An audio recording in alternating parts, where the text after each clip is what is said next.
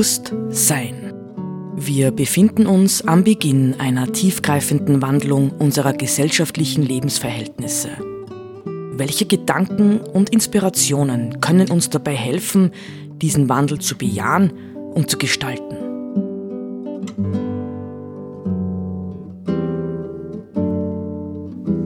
Eine Sendung von Roland Steidl.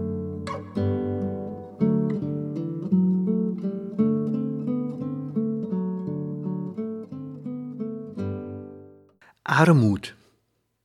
Armut ist ein Wort, das in die aktuelle Diskussion der vergangenen Monate aufgrund von Inflation und Erhöhung der Energiepreise, hm, des Benzins und natürlich äh, der Russland-Ukraine-Krise, nein, des Krieges dort und vieler anderer Themen im Grunde genommen immer präsenter wird.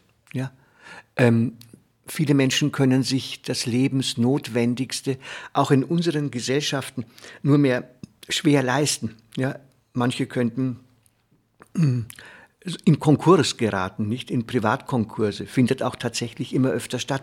Betriebe könnten schließen müssen, weil sie die Energiekosten nicht mehr schaffen. Tatsächlich ähm, ist das ein sehr äh, bemerkenswertes Phänomen, dass wir jetzt begonnen haben, über Armut tatsächlich in unserer Gesellschaft zu sprechen, wobei man natürlich immer ähm, im, Hintergrund, äh, im Hinterkopf haben muss, dass für uns ja in der westlichen Welt äh, Armut noch einmal ein ganz anderes Gesicht hat als für Menschen etwa in Afrika, nicht? Also es gibt verschiedenste Armuten, ja, und äh, die Diskrepanz zwischen ähm, reichen und armen Menschen in unseren Gesellschaften wie auf der Welt ähm, ähm, verhält sich in der Regel, würde man heute sagen, in unseren Gesellschaften auf jeden Fall äh, wie zwei Drittel zu einem Drittel. Also einem Drittel der Menschen in unserer Gesellschaft äh, kann man ähm, unterschieben, dass sie Richtung Armut tendieren, an der Armutsgrenze leben oder diese Grenze bereits überschritten haben. Also, wir müssen über Armut reden. Und wir reden aber zurzeit in der Gesellschaft über Armut wie vor einem bösen Gespenst, ja. Armut ist das, was zu fürchten ist. Armut ist unbedingt das, was zu vermeiden ist. Und daran ist natürlich auch ähm, manches richtig. Aber ich möchte äh, heute ein paar Thesen eines ähm, evangelischen Theologen vorstellen, der im Zusammenhang mit der Finanz- und Bankenkrise von 2008-9 ein bemerkenswertes Buch geschrieben hat. Dieses Buch hat den Titel Armut wird uns retten. Also, das ist provokant. Wie soll uns denn Armut retten? Und dann hat er den Untertitel ähm, ähm, äh, formuliert, geteilter Wohlstand in einer Gesellschaft des Weniger geteilter Wohlstand in einer Gesellschaft des Weniger. Also Hans-Peter Gensichen, so heißt der Autor, ich weiß nicht, ob das Buch zurzeit noch im Handel zu haben ist, ist 1943 äh, in Ostdeutschland, dem damaligen Ostdeutschland, geboren. Eigentlich war das ja, nur das war noch das großdeutsche Nazireich, nicht?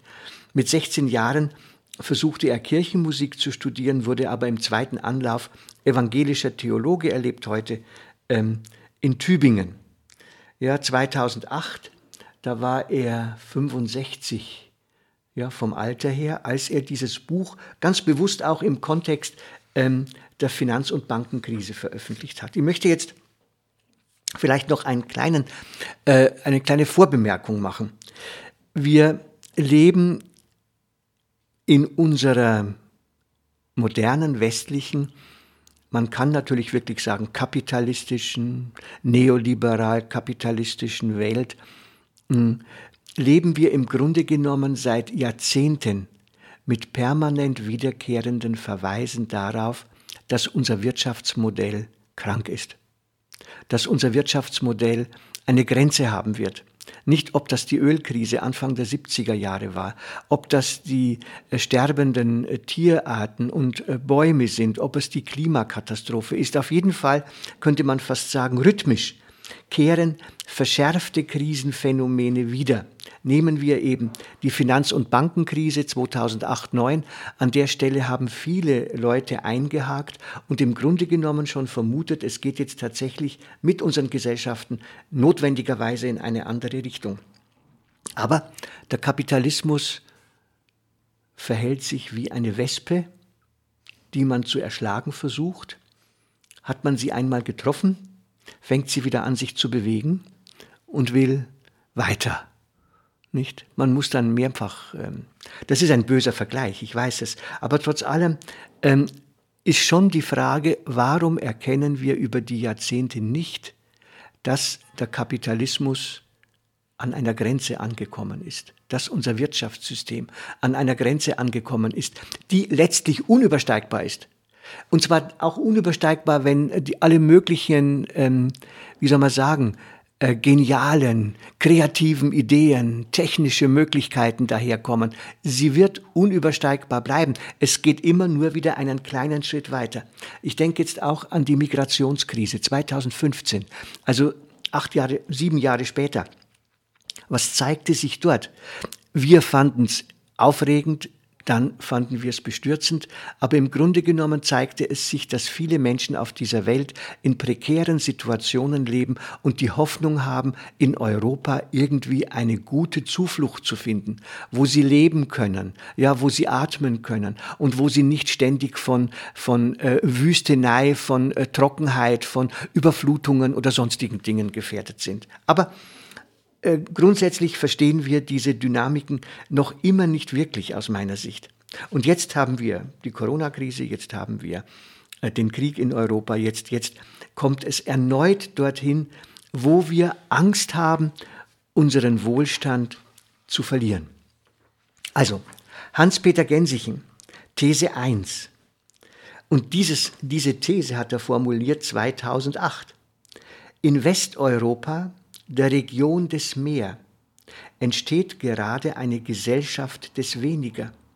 Wir leben in Schrumpfung und Rückgang, und das schon seit Jahren und auf vielen Ebenen gleichzeitig tatsächlich etwas, was teilweise unbemerkt ist. Nicht in den Randzonen deutscher Großstädte etwa gibt es so viele Leute, die sich eigentlich äh, irgendwie notdürftig behelfen, mit dem Leben zurechtzukommen. Es gibt Repair-Cafés, es gibt viele Sachen, wo man eben versucht auszusteigen, nicht aus, äh, aus dem herrschenden, äh, alles muss neu sein, alles muss besser sein, alles muss größer sein. Zweitens, sagt er, mit dem Ende der Wachstumsgesellschaft ist der Absturz des Kapitalismus verbunden. Dieser wird nicht von Kapitalismusgegnern willentlich gestürzt, aber alle Menschen und die ganze Erde leiden darunter. Das kann kein Grund für Begeisterung sein. Drittens, Wachstumsdenken und Kapitalismus haben eine Religion, sind eine große Religion. Schneller, höher, weiter und das für immer. Nun enden beide gemeinsam. Nicht? Ein Freund von mir, der Betriebswirtschaft studiert hat, ähm, der hat das am Anfang des Studiums einmal gesagt, der hat gesagt, also Betriebswirtschaft, das ist doch nun wirklich alles nur keine Wissenschaft, sondern es ist eine Ideologie und im Grunde genommen eine Art Religionsersatz. Ja? Ähm, viele Leute wie Walter Otto Oetsch bestätigen das ja und sagen, es gibt überhaupt keine keinen, keinen deutlichen Hinweis darauf, dass das, was wir heute ähm, betriebswirtschaftlich, vielleicht auch volkswirtschaftlich, aber vor allem betriebswirtschaftlich denken und tun, äh, tatsächlich irgendwie ein abgesichertes äh, Denken sein kann. Der Weg und das Ergebnis, sagt Gensichen jetzt wieder, äh, der Befreiung, die wir erleben, wenn wir zulassen, dass der Kapitalismus crasht, heißt, Zukunftsfähigkeit und Zufriedenheit jenseits von Wachstumssehnsucht und Wachstumsglück. Ich nenne sie auch arme Nachhaltigkeit. Also ich habe manchmal das Gefühl, ähm, wir müssen regelrecht umdenken, auch in unserer Sprache. Ja, wir vermeiden Dinge wie Armut. Klammer auf, man könnte daran denken, dass äh, das Gelübde der Armut eines der zentralen Gelübde in der äh, kirchlichen Mönchsbewegung gewesen ist. Man kann daran denken, nicht, dass Franziskus, der ja äh, in seinem Verhältnis zur Natur innerhalb der christlichen Tradition vorbildlich gewesen ist, weswegen ja auch unser derzeitiger Papst den Namen Franziskus gewählt hat, dass der auch nur über die Armut gegangen ist, ja. Also Armut kann wirklich auch etwas Positives sein. Man muss Armut nicht nur fürchten. Man muss aber Armut dann vielleicht fürchten, wenn man nichts an innerer Sicherheit hat, an innerem Vertrauen ins Leben, sondern nur äh, im Grunde genommen sich übers Materielle absichern zu können meint. Die Regierenden, sagt er äh, dann, der Gänsichen wieder beschwören noch immer Wachstum und Verantwortung. Sie müssten aber für Schrumpfung plus Vernunft eintreten. Das finde ich sehr spannend. Ja, wir haben oft, ich habe das schon lange nicht mehr gehört jetzt, aber es fiel mir dann ein bei der Gelegenheit. Wir haben oft dieses ähm, dieses Begriffsgebilde gehabt. Äh, jemand muss sich oder etwas oder ein Unternehmen muss sich gesund schrumpfen. Ja? Also mit diesem Gedanken hier von Gänsichen würde ich sagen, vielleicht ähm, müssen wir tatsächlich mit unseren westlichen Gesellschaften äh, einen Weg der Gesundschrumpfung wählen. Und Gänsichen sagt dann letztendlich ein gemeinsamer Wohlstand von Süd und Nord, ja, südliche Halbkugel, nördliche Halbkugel, ist in Zeiten der Globalisierung gar nicht vermeidbar. Und er ist auch gestaltbar, auskömmlich, karg und ökologisch tragbar. So wird er global gerecht und für Westeuropa viel niedriger als jetzt. Nicht, ich denke, das ist ähm, eine wichtige Vision, ja, die wir an der Stelle äh, haben können, nicht eine Vision, die heißt Wachstum, Wachstum, Wachstum.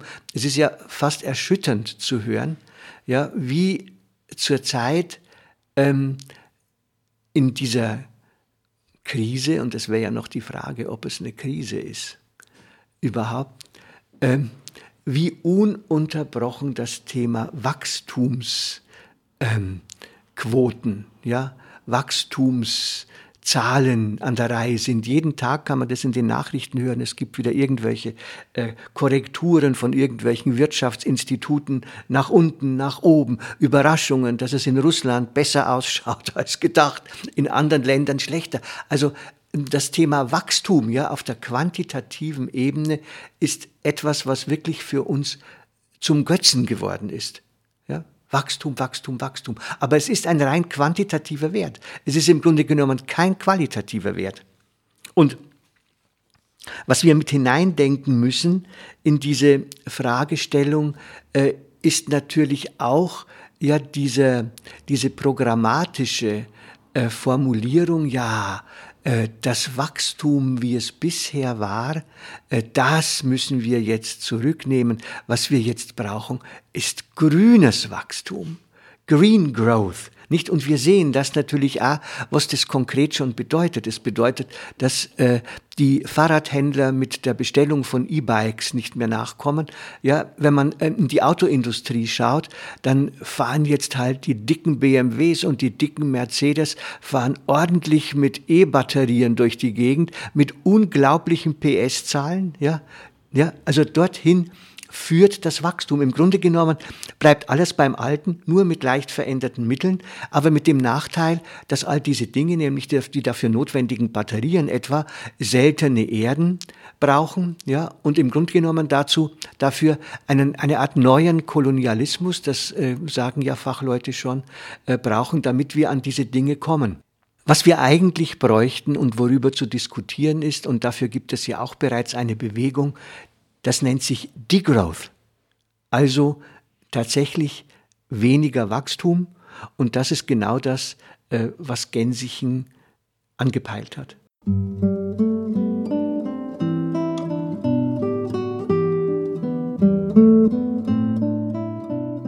Sie hörten Bewusst Sein. Gedanken von Roland Steidl. Die Musik zur Sendung stammt von Johann Sebastian Bach, interpretiert von Harald Simada. Diese Sendereihe steht auch als Podcast in unserem Online-Archiv zur Verfügung.